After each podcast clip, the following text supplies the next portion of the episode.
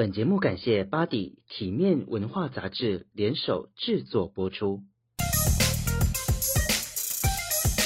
打开 Podcast 收听，笑脸的美拜哟，由豆豆带你一起进入年轻人的异想世界。Hello，时间来到晚上的。Hello，时间来到六月二十二号晚上九点二十二分。你所听到的节目是由豆豆带来的笑脸的，拜拜哦！大家晚安，大家好。首先，我们来介绍一下今天的大来宾。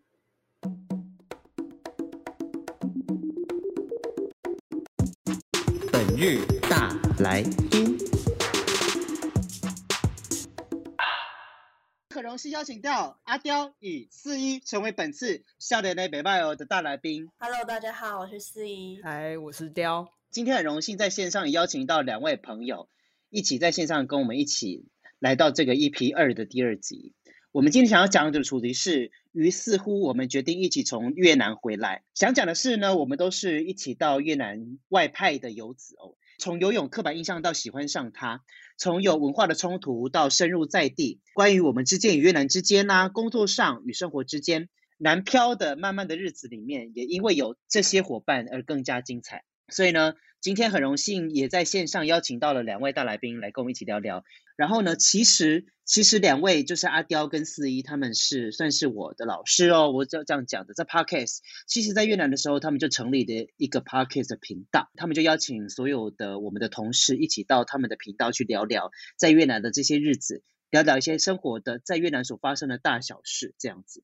那他们的频道叫做宝榜 Radio。是他们的 Podcast 频道，分享很多疯狂的越南的体验以及人生经验。那曾经也有一集我成为嘉宾这样子。那今天很特别的是，我觉得是一个角色互换的感觉，然后也非常荣幸能够邀请到两位一起到线上来跟我们一起聊聊，一起好像在回顾胡志明那时候的时光。首先，我们欢迎刁维芬来跟我们讲讲一下，当初如果成立这个频道，你们的想法是什么？就是因为那边的生活真的太无聊了。就是我在越南工作的生活，就是我们就是一个以厂为家的一个工作跟生活的形式。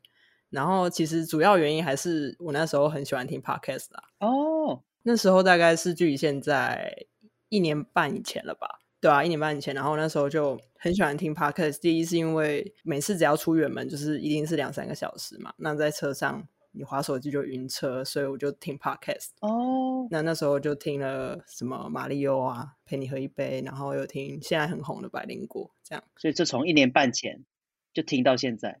对啊，对啊，就陆陆续续。对，那所以呢？呃，我一开始我本来就是有这个。对这个东西有点兴趣，然后加上我很小的时候，我妈送过我一台那个录音机，就是那种卡带式的，它有两个洞的那一种。然后我小时候我就会一直拿着那个录我自己的节目。其实那个录音机是要来录，就是我念英文给老师听的作业的。我都把它拿来录，就是我自己的节目。我就会嗯、呃，可能想要什么新的节目，我就会自己录。这样可能例如今天的节目是。哦，那时候小时候很红，《飞龙在天》，我就会假装，我会假装我访问《飞龙在天》里面的演员，然后，然后我还会唱，就是他们的片头曲或片尾曲，这样就是整组这样子。对，就是贵州，我都自己假装有这件事情，或者是有时候。的呃节目可能是介绍我的家人，或者是我们最近学校学什么，我们的国语课本里面教什么这样，所以其实就从小我自己就对这个事情觉得还蛮有兴趣，可是我从来没有想要就是。把它当成职业或者是什么生涯的事业去发展，这样。然后刚好那时候雕就是有在听 podcast，然后也不知道哪一次五分我们聊一聊，然后就觉得哎，那可以做，刚好有时间这样。对，刚好有时间就开始。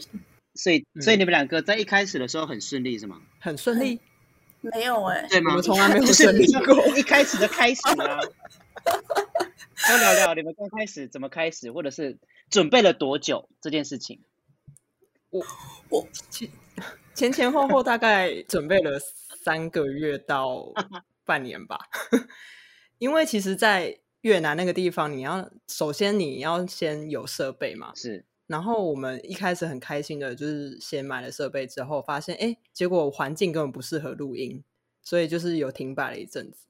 然后后来才慢慢慢慢，就是一阵一阵就觉得啊，真的不行了，真的一定要开始做，然后才慢慢就是去摸索一些录音的方式，然后在仅有的空间跟资源里面就开始我们第一季。是是是，就慢慢给它做起来。到现在做了多久啊？或者你们上了几集？应该有一年哦，快一年的时间了，对不对？对。呃，如果算是第一次请来宾录音，应该超过一年了。那时候应该是去年初。嗯嗯嗯。我觉得其实有一个频道对我的想法，我觉得很特别。其实应该是说，一开始可能大家也对 Podcast 像雕，它是我觉得雕是比较早期，算早期吧，在流行在台湾流行起来之前，嗯，就开始听。嗯但说实在，我比较晚在听这个频道，所以我就觉得说，哎，当初你们有这个频道就觉得很酷。如果能够被邀请到这个地方上你们的节目，就真的像是一个 DJ 跟来宾一样。其实我也很爱听广播节目，像我住在台州嘛，跟雕，你台中的时候，你有没有特别喜欢听什么广播节目？金广广播电台，金广吗？我忘记了。其实我都你是听金广。其实我在台湾不太不太爱听广播哎。小时候有一阵子很红，什么 FM 九八点七，那是哪一台？那个是 我都其其实我都很我都听九七点七哎，我听没有人讲话的那一种古典音乐台哦，就是听音乐。九七点一吗？什么 ICRT 之类的？九七点七是古典音乐啦。哦，你说九九十一点七哦，忘了忘了。台中的话。比较多，好像大家会听九九点一大千电台，或者是我都很常听那个一零六点一的全国广播。嗯，思颖呢？思颖台南好像是听全国。台南你听什么？记得吗？你就九八 什么九八点九八点七跟九七点一吗？忘了，还有我自己的频道啊，我自己的录音带频道。哦，那思颖会不会不小心把把你自己的录音带频道拿给老师拿错？就哎哎。诶诶 尴尬、哦，然后那个飞龙在天的那个就开始唱《飞龙》，唱出来，应该没有吧？应该没有那么，应该没那么夸张就对了啦。应该没有吧？那些我都还收着，哎，舍不得丢。你不是说你什么地震的时候最最担心那些震坏？对，高中有一次地震很大，然后我妈跟我说我那些录音带掉到地板上的时候，我超级紧张。你怕它坏掉？很怕它坏掉。可是你应该也很久没有拿出来听了，对吗？我高中好像还是大一、大二有拿出来听，就觉得很荒谬。到现在尘封，尘封已久。对，十年哦。那那现在还有一还可以放得出来听吗？可以啊，可以啊，都有东西可以放。改天有一集内容来做这个好了。不要吧，我 先去听一下呢，到底都讲什么？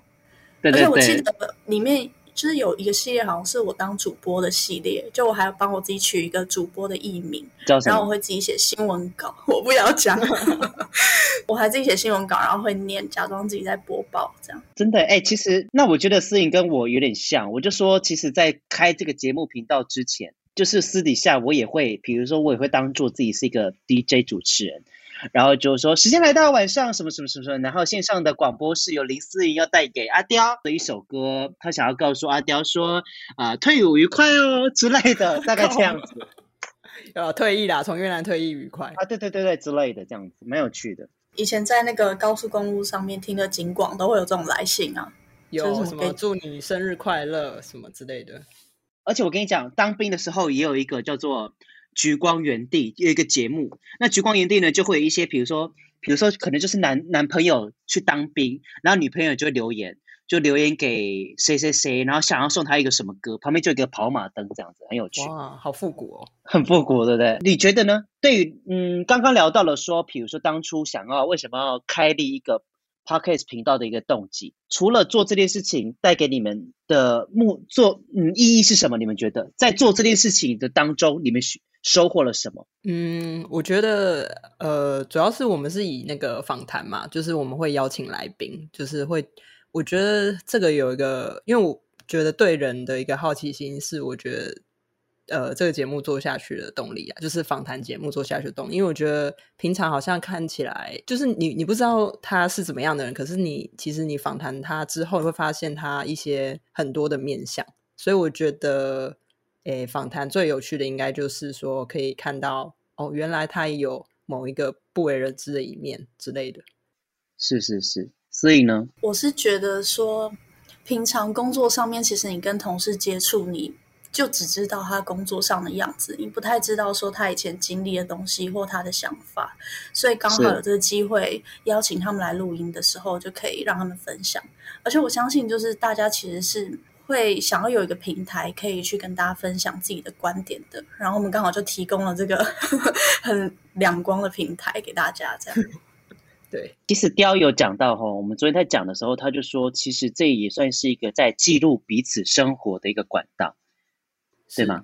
对啊，对啊，就是很特别，就是雕跟四一呃有成立一个这样的一个管道，然后供就是供我们在一起在越南工作的这几个同事会成为他们节目的大来宾，然后一起想，就像自己讲的，可以发发掘每一个来宾不同面向这样。今天的主题是，于是乎我们决定。从越南回台，刚刚雕有提到说，在越南的生活你就觉得有点无聊，要不要跟所有听众讲一下，在越南的外派生活你觉得是一个怎么样的形态？嗯，其实因为在去越南外派之前，其实我有就是诶跟豆豆那时候也是算几乎同期嘛，我们有先去中国过，就是在东莞的时候，哦、那来来到越南又感觉是跟我想象中的在中国的外派经验又非常非常不一样。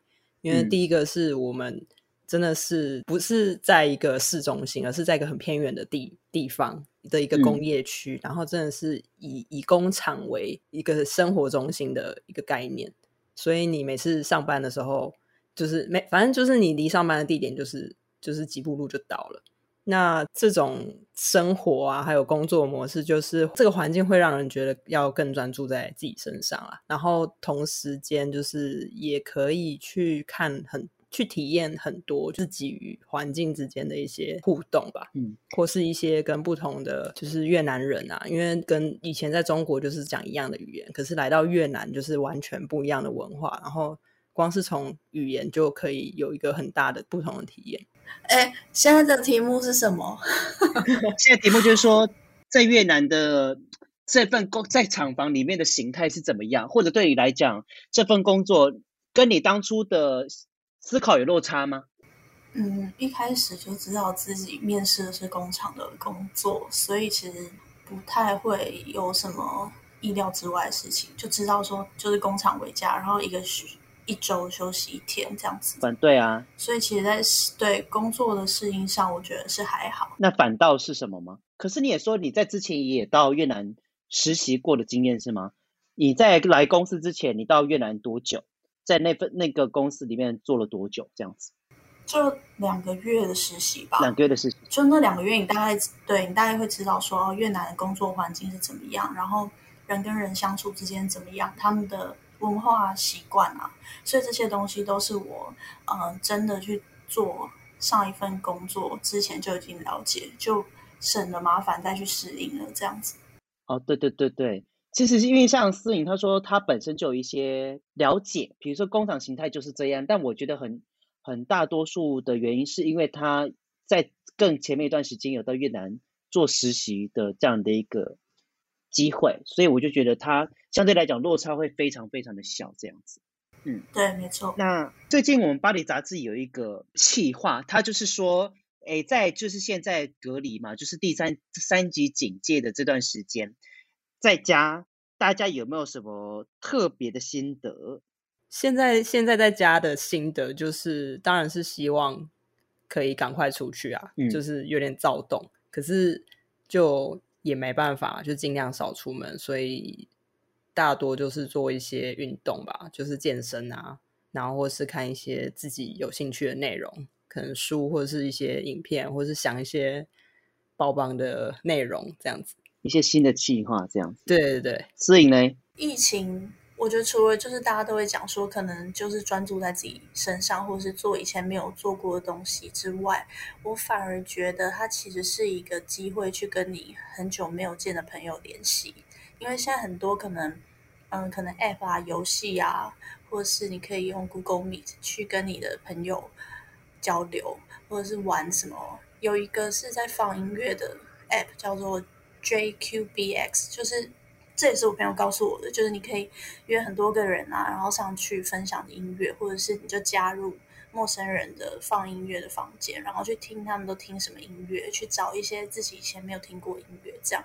就我觉得其实反倒是一个机会去跟你朋友有联系，好像就是除了专注在自己身上之外，其实也是一个机会去了解新的事情，或者是去关心以前没有关心过的人，这样子。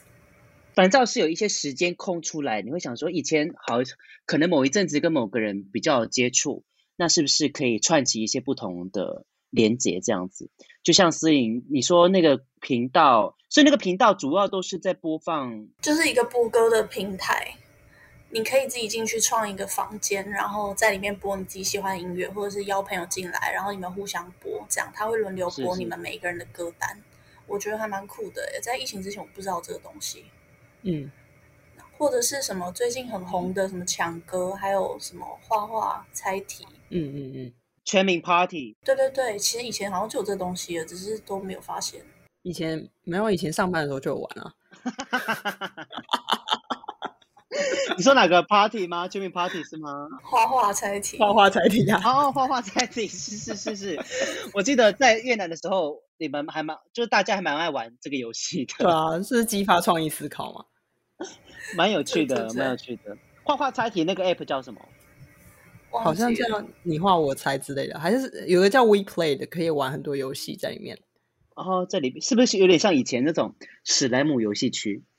像吗？嗯，类似，可是他把它集结在一个 app 里面，在一个 app 里面有很多游戏。对对对。然后前阵子也有一个游戏蛮红的，就是可以透过投影然后去做运动的那个。哦，对对对。那其实也蛮好玩的。对啊，宅在家的话，就是以前可能以前可能有工作在忙，或者是你可以跑出去的时候，你不会想说啊，好久没有看到谁哦，我来打电话给他或传讯息给他。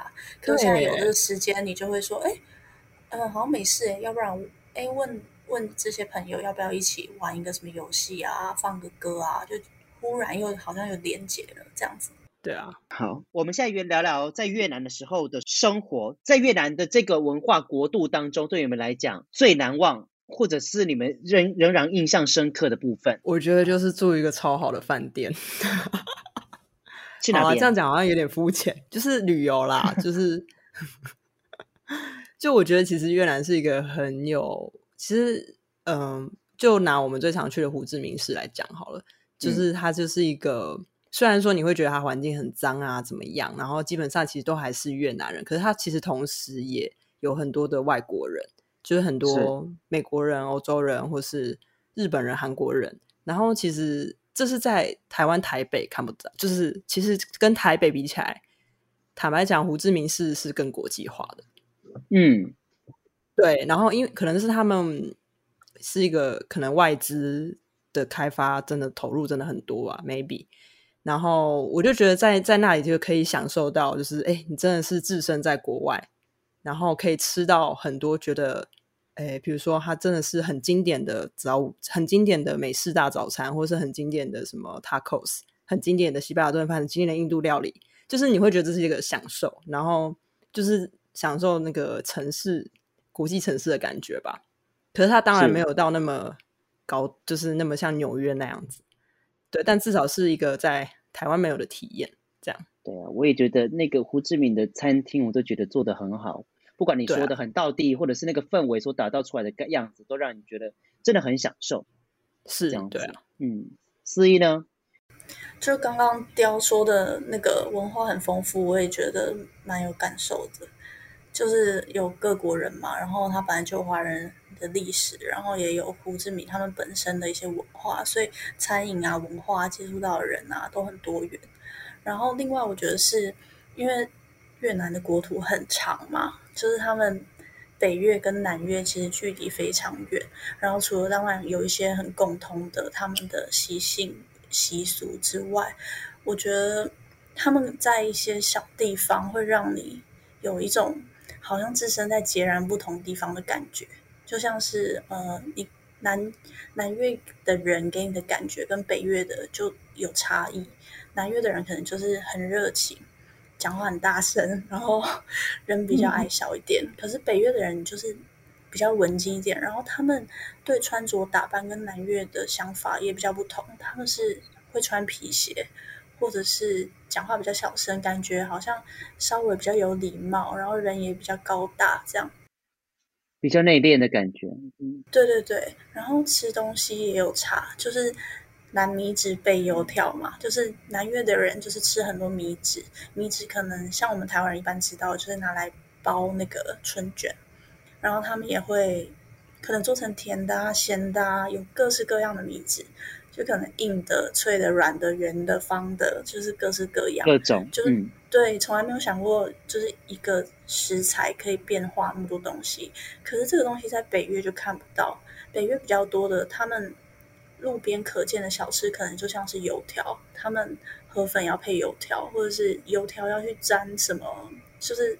甜的也沾，咸的也沾，干吃也吃，然后配着什么东西吃也吃，就是食物上，我觉得跟台湾比差异，南北差异比较大，就还蛮有趣的。但我觉得他们北越的口味反倒是我比较喜欢的。哦，对，就是差别，就是我我觉得他们的汤汤河粉或是干河粉都有一种锅气，就是可能比较像中国南方的一个。做法吧，就是很很香，就是会有个锅气的香在里面，然后然后就是就比较比较重口味啦，应该这么说。南南越可能比较清淡清爽的，那对对对对啊，南越相对来讲清爽，就很多的那些菜，就是我们吃粉的时候就很容易加入大量的生菜跟九层塔等等的。但你你相对来讲，你说北越的味道比较重，你反而比较喜欢。对啊。其实，在吃的这方面，我觉得四一也非常的有研究，跟他自己的一一个独到的看法。四一嘞，如果你去现在说起北越的小吃，你现在哪觉得什么样的口味或哪一道小吃你觉得最好吃？嗯哦，刚刚说那个多样化，其实我觉得可能是因为胡志明他可能是经济重镇，所以他外来东西比较多，会可能跟他原本的东西可能就 mix and match 之类的，有一些新的火花。然后北越比较多，我们会去吃的可能就是他们传统的一些面食，就是他们面食真的很多，可能有点像米苔木的那种粗的粗的，算是米，就叫它米苔目。米然后米线啊、河粉啊什么这种东西。就是他们好像几乎都是这种东西，然后我觉得饭我倒是没有说真的吃出南配有什么差异，因为我觉得好像就差不多是那样子，都差不多，嗯，对。可是那种米苔木我是在南越没有吃到，它是一个蟹的汤底，然后放米苔木。可是我觉得，嗯，因为台湾人应该比较喜欢面是 QQ 的口感，然后越南他们通常因为是用米去做的，他们比较。他们的面比较多，人可能是比较软烂一点的。我觉得那个台湾人可能比较不喜欢。然后还有他们越南很常用的鱼露，我觉得台湾人有的人可能也会害怕。对，那个味道有点重的感觉。嗯，对。然后最印象深刻的，我觉得连吃那个，因为越南有那种腥味很重的、很重的那种猪肉拼盘，就是猪血肠，然后猪肉切片，好像怎么讲，就有点像嗯猪杂。对，猪杂猪杂拼盘，然后它那个猪腥味非常重，可是它就是一定要沾他们特制的虾酱或是鱼露，然后挤柠檬跟胡椒盐，嗯、这样把那个味道盖过去，就是一个蛮特别的体验啦。但是那种小吃都非常受欢迎，当地很很受欢迎。可是可能台湾人其实会觉得这个猪怎么这么没养好，怎么猪腥味那么重？对啊，呃，台湾人会觉得是一个猪臭味。对，很真的蛮臭的。腥味，对啊，对对对，猪味人就是那个底汗鼻，这样有的可能就不敢吃，哦、这样子。就当哎，对。那除了除了谈到小吃之外，有没有觉得在越南发生的事很特别，或者是比如说我现在问这个问题，你们第一个想到在越南当当到时，就是在你们脑中浮现，对于来对你们在越南觉得最有趣的一件事情是什么？有一个我觉得很很好笑，就是像一般我们。在台湾已经习惯了去操作一些什么网络的页面，或者是一些可能什么外面的机器，你都会按它按照它上面说的话去输入东西嘛。例如他跟你说输入身份证字号九码，你就会乖乖输了九码身份证字号，或是他叫你输呃日期，那它格式可能是呃四个字、两个字、两个字，那你就自动输西元二零二一年几月几号。然后那时候我们在。好像是忘记是胡志明还是河内的机场，然后我们就要用那个机器自助 check in，然后他那个自助的上面就写说，哦、请输入你的什么什么什么号码八位数，然后我们就一直翻我们那个票，想说奇怪，没有，我们没有任何一个就是他给我们的条码是八位数的，我们想说很紧张，不知道怎么办，然后呢，我们就因为我们那时候大概在越南已经待了大概两年多了，就稍微。对越南的一些习性可能有一些底，就想说，那既然我们的号码是六码的，我们就打打看，就哎，六码也可以，就是他们是一个，就是会让你觉得啊，这样也可以的那种国家，就是他们好像对规则或是规范其实比较没有那么制式化，他们是很有弹性，弹性到让你觉得，那那这个要定规则吗？这样就常常遇到这种事情，就会觉得好笑。就是哦，这样也可以哦，那样也可以哦，这样子。我觉得越南人有个很厉害的一点，就是就是他们吃东西很简单诶，好像是。对啊，然后就是我觉得他们让我印象深，他们很知足，可能是嗯，就大部分的越南人的可能经济条件差不多的那一群，就是觉得啊，他们活得好开心哦。可是怎么讲呢？可能是我们从台湾台湾人。就是现现在经济发展到这个程度的眼光去看越南人，会觉得会有一种啊，好知足哦，这样就是很简单啦。他们的生活很朴实，然后可能哦，然后他们的传统的嗯越式就是越式的越式的家里都是坐在地板上嘛，就是他们对，对他们没有桌子椅子什么的，就是坐在地板上，然后。狗狗、猫猫啊，都可以就是进来出去，然后他们不穿鞋子，也让我觉得诶有点惊讶，也不用到说觉得怎么样，但是会觉得哇，真的真的是一切真的是那么融入在生活当中，就是这就是越南，就是不不用穿鞋啊，反正你就是出去就是很简单了，很自在的自然而然，嗯，对对对对，我觉得他们的情感也很简单的，而且很真实。嗯就是他喜欢你，你就感觉到说哦，他对我的态度很友善，然后他也是真心希望说我过得好。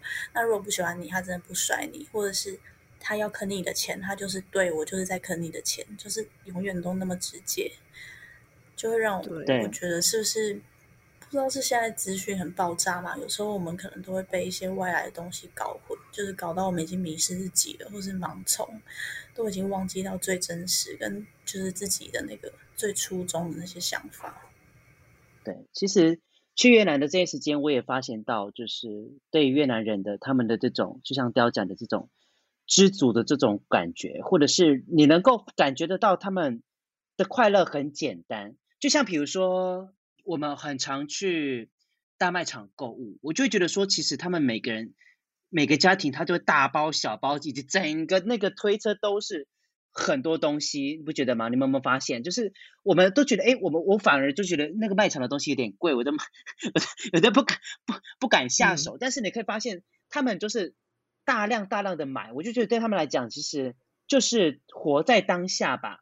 或者是就像我骑，我很喜欢坐车，比如说坐在公司的厂车上面，我就会看看到路上来来往往的这些越南人，然后就会看他们脸上的神情，就会觉得说都在看每一个每一出不同的戏剧一样子。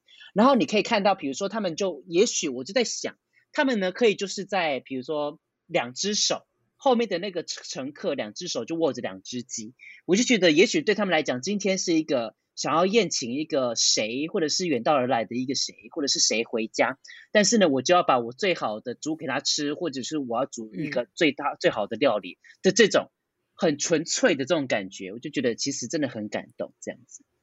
对啊，就像他们把板面也会直接加丢在塑胶袋里面。我一开始去还很不适应，他们很多食物都直接放在我们外用的塑胶袋，对，直接装在里面。题外话。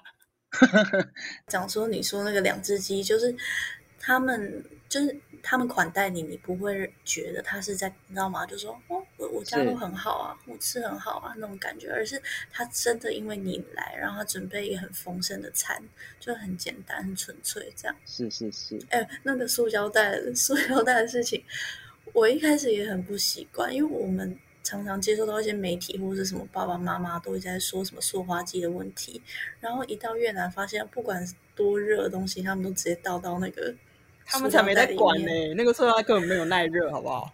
对，真真的会吓到。超恐怖。后来想说，然后那个就算你内用，它也是一个塑胶的杯子，看起来弱不禁风，豆浆超烫，直接倒进去。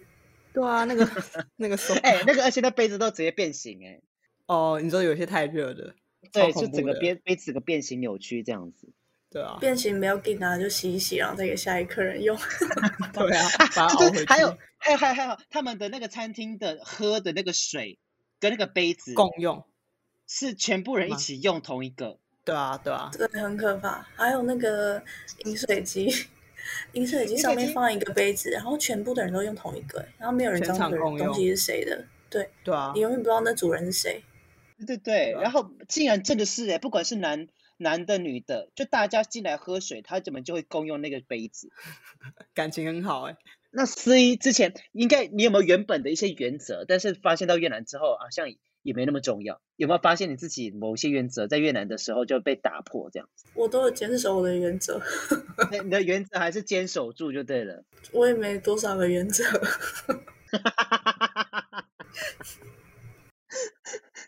OK，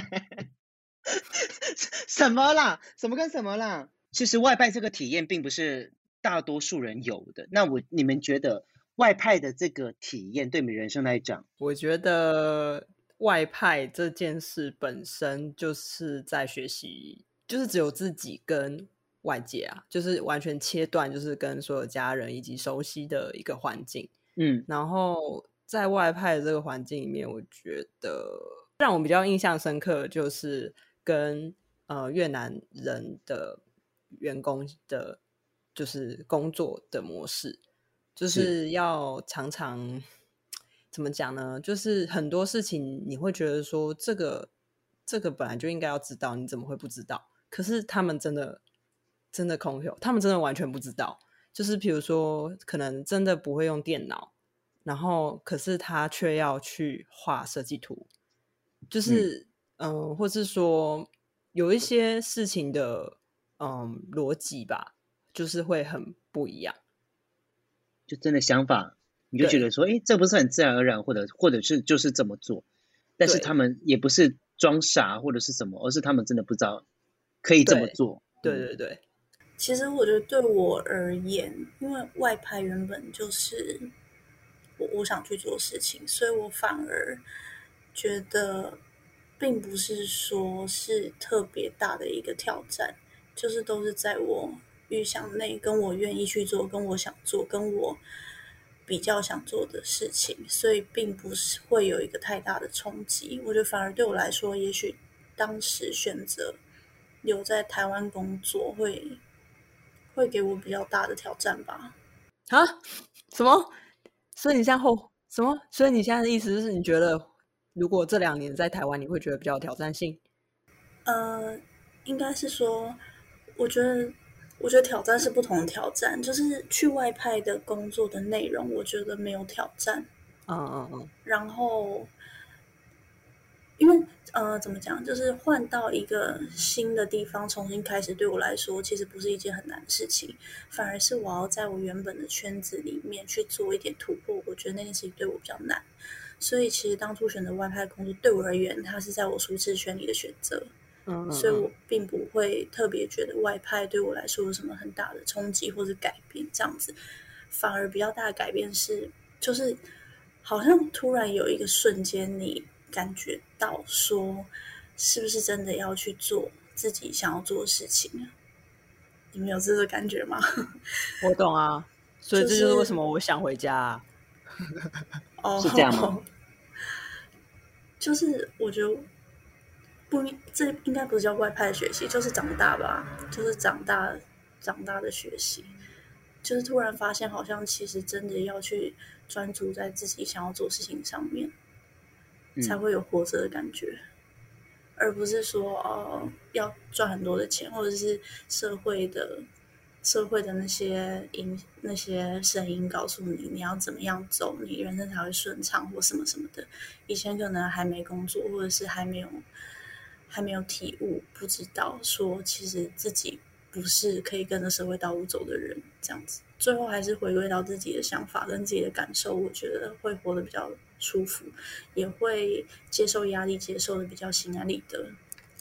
就应该说，透过这个外派的工作，让我应该说让我知道说，哦，工作如果真的一直这样做的话，真的会失去，就是真的会失去一切的梦想或是初衷吧。所以会觉得说，学习就是知道自己真的不想要这个东西，然后去断舍离的去追求自己真的想要的，然后在过程中就是去去找这样。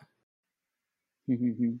欸，其实会不会是因为我们都是属于比较有可能自己想法，或是知道自己喜欢不喜欢的人，所以我们才会一直觉得说我们要循着自己心里的声音。可是其实很多长辈他可能会告诉你，哦，他以前的经验就是说我们人就是什么什么大树下好乘凉啊，什么之类的。你要去大公司上班，有他们的福利，拿他们的薪水，然后这样子你往后人生才会好过，就是。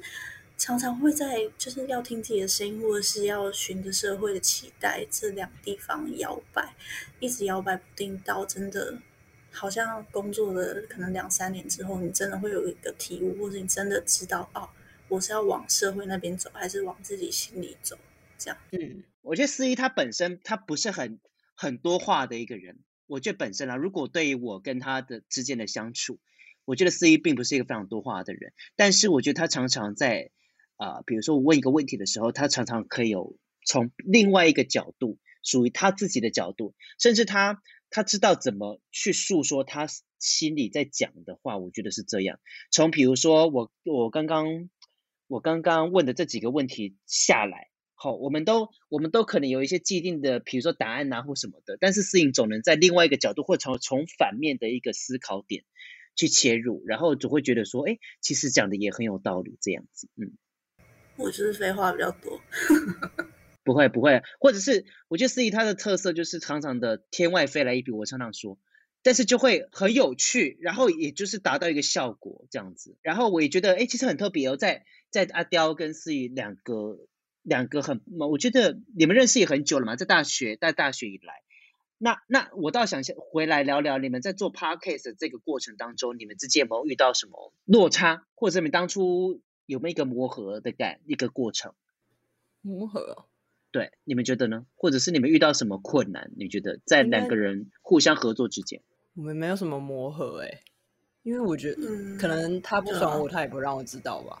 我我一直都是这么想，我很难不爽别人啊。哦，对啊，他很随性。我觉得应该是我要一直逼他去做一些事，对对对，他我要一直 push 他，然后。这件事我其实也不会很觉得很，也不会觉得很吃力啦。反正因为我就是、嗯、我就是这样一个人啊，所以然后他就是那样，这样就是软软在那边。但是我觉得这样合作反而觉得没有压力，是就是他可能他他他的耐受力很好，就是他觉得哦，我这样一直 push 他，他也不会觉得就是要要反击我或者怎么样。我觉得你也没有 push 的很用力啊，就是还还还可以啊。哦那应该就很自然而然的吧？我觉得就是因为你们懂彼此，嗯、大概是怎么样的心态，所以你就照你们原本的相处的模式去做，就很自然而然的，也不会觉得说特别哪里不顺啊，或者是是不是大概这样的感觉？就是因为知道思颖就是一个这样的人，然后呢就知道阿刁是一个这样的一个人。嗯，我就是不是想很多，就是做之前我比较想要尽善尽美，想很多，但其实没有办法这样子，就是你应该先。就是当机立断，然后怎么做先做的事这样子。阿雕通常都是做下去再说那一类，如果没有他的话，可能对进度可能会更慢。还在这里，或者还在还在想，还在想。对，但我觉得，哎，可是我觉得有的时候他这样子的一个嗯思考，反而会觉得可能会就是互补吧。我觉得就是这样啊，他就是可能会想到一些哦，我可能没有想到的。这样啊，我想到一些他没有想到的，就是一个人总要先开始，那另外一个要跟上，然后再一起来解决。这样，对，一个人开始开头，另外一个可以做得更完善，就是互相对帮忙，就是互补有无这样子。然后再来是，我觉得很重要，就是就是我们对于要的东西的频率至少要在同一个范围里面，这样才能就是比如说，比如说宝宝的内容，我们知道怎样什么要怎样什么不要的，是怎样才对，怎样不对，就是我们至少会需要有个这个基本的共识，然后才可以嗯，嗯去做下去，不管是做新内容也好，或者是什么，就是要有个共鸣，或是或是怎么样，就是要有一个对，我不知道那个词是什么。哎、欸，可是其实我觉得，我觉得就是雕接受接受度也蛮广，因为我常常乱讲，他好像都蛮当一回事，就是提出一些 有的没的，然后你好像很认真去想，我想说哦好认真哦，我只是先随便讲，然后最后那个东西还真的就是会延续下去，就觉得嗯嗯，意料之外这样。哦，对，还有一点，我就觉得就是一定就是我觉得要有想象力，真的。真的太重要了，就是可能零就是四一，他可能讲的有些话，好像感觉很像，就是很夸张，或者是说根本不可能发生。可是我其实有的时候听起来，我真的会觉得蛮合理的，就是对，对啊，就是会觉得那只是一般人想到，但是他们不敢讲出来而已。对，所以你就觉得其实可是有可行度的，你就会想要去做。对，但反正对四一来讲，觉得哎。还真的给他做下去，就一个意外的这样的一个成果，这样，嗯，类似这样。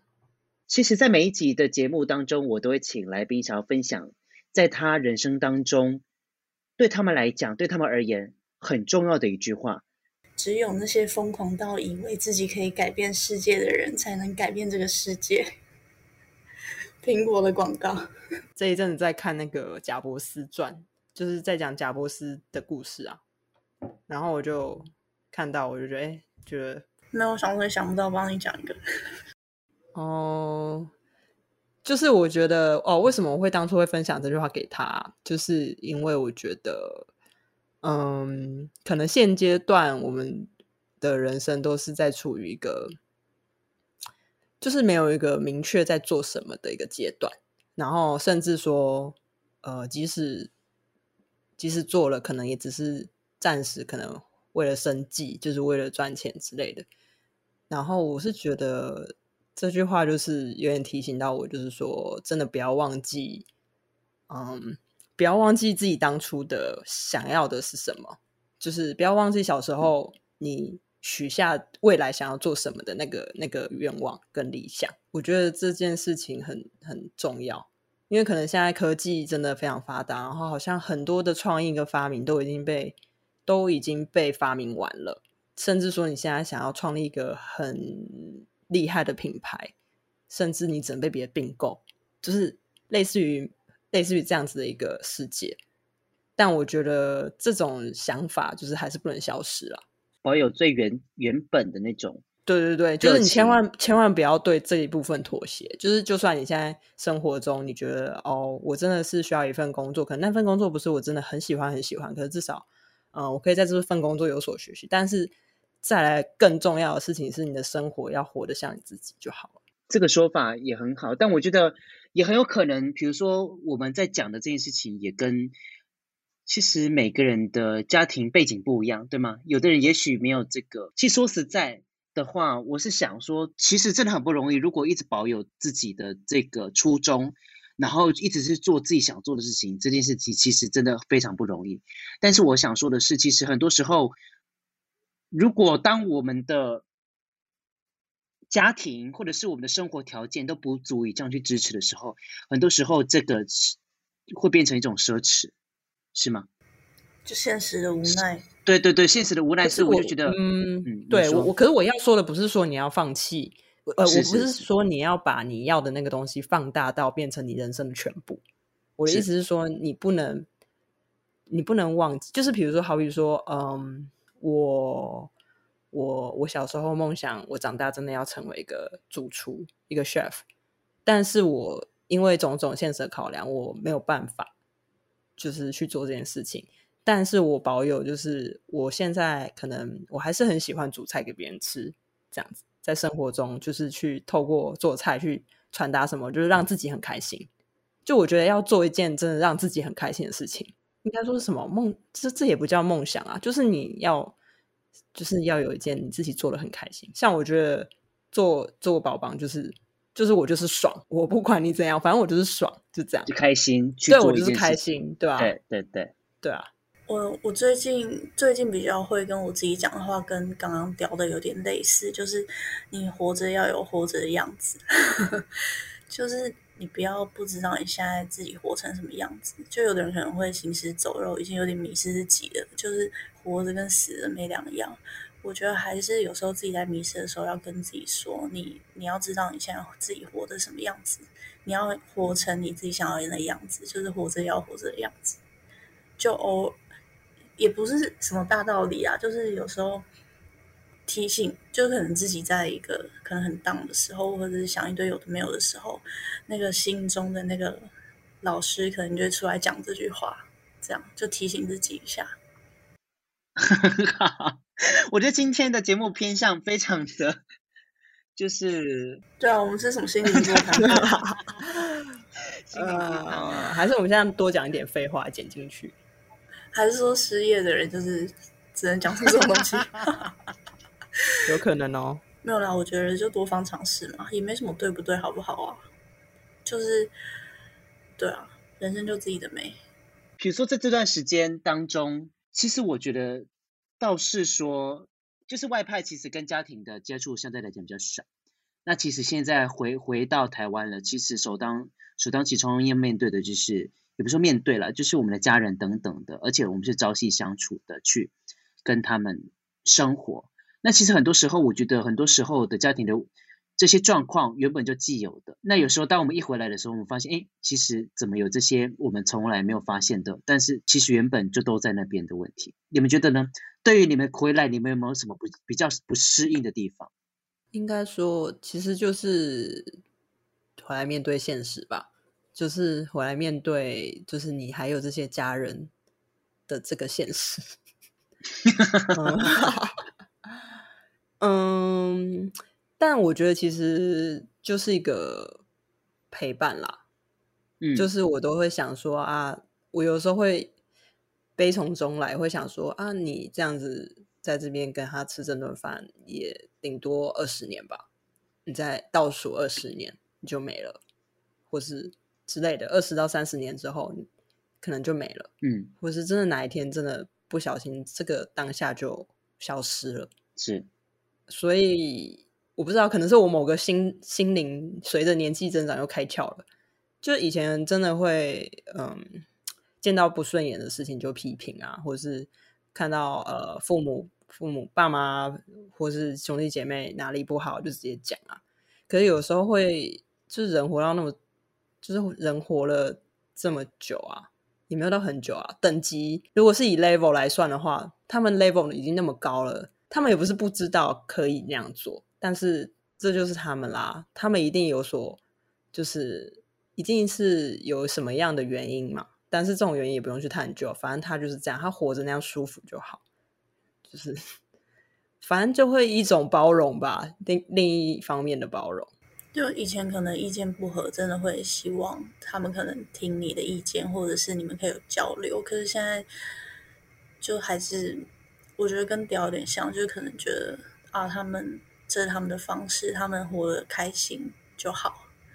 就其实也不是有那么多真理要追求，也那么多事情也其实不用在那边对问东问西搞东搞西。有时候想想，真的是因为年纪二十五岁之后，体力真的没有像以前那么好。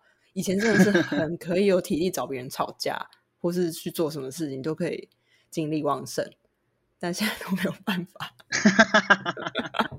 也不是说没体力吧，我觉得可能就是变得比较知道怎么样去尊重别人，或者是就有所有所觉悟啦之类的。觉悟，觉悟听起来，觉悟听起来有点单方面失望的感觉。没有啦，但我知道雕的意思。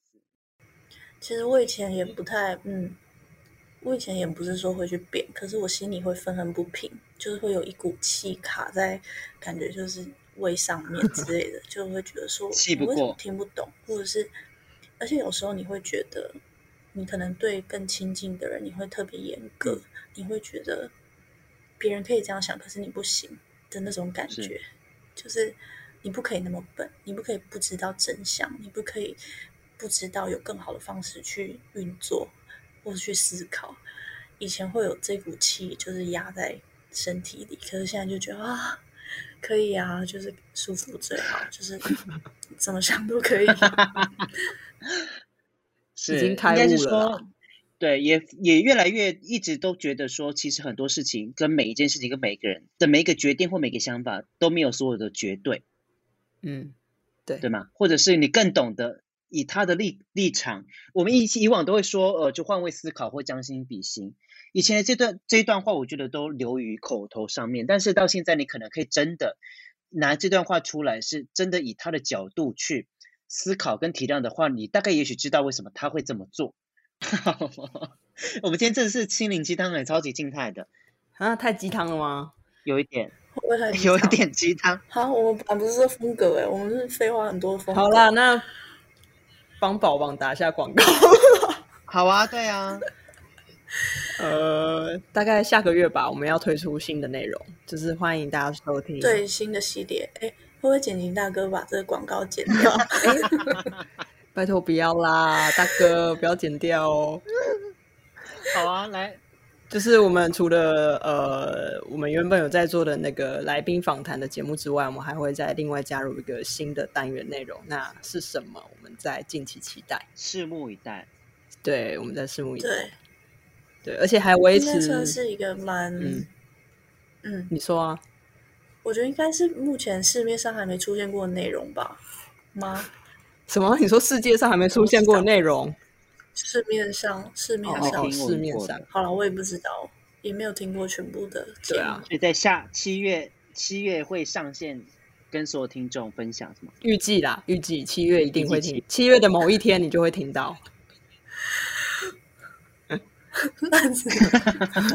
不要给自己那么大压力，这也是我们的风格啊，就不要那么压力那么大。对，是是是，我的风格就是随性。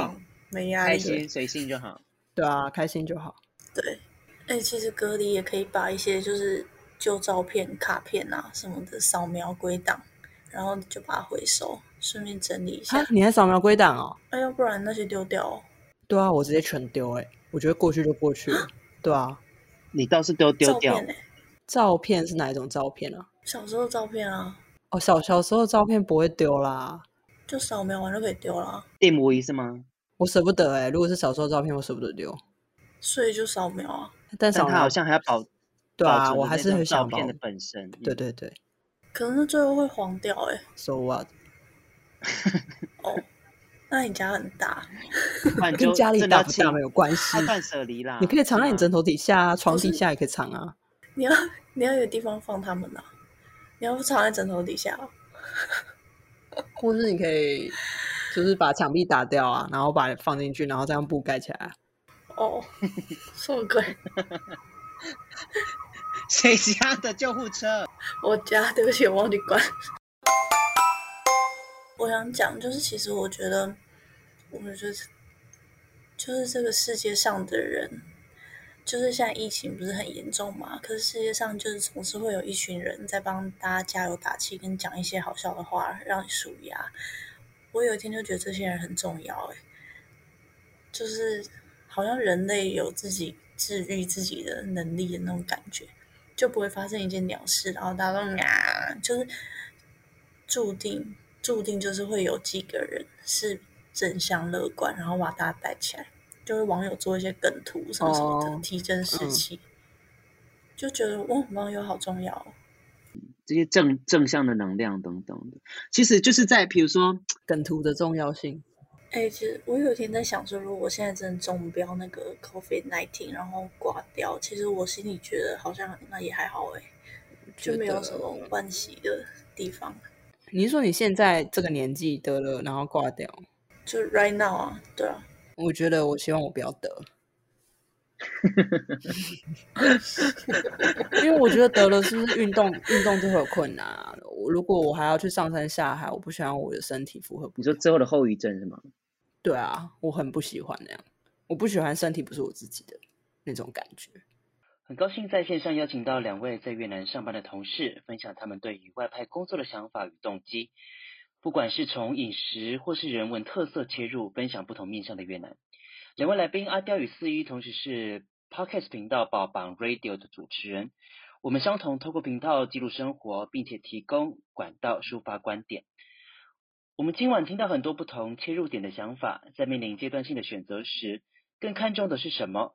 或者更多的是自我对话中发现的自我成长。邀请大家上去听听他们的声音。谢谢你们来玩，谢谢，谢谢北拜，我们下周再见，大家拜拜。拜拜。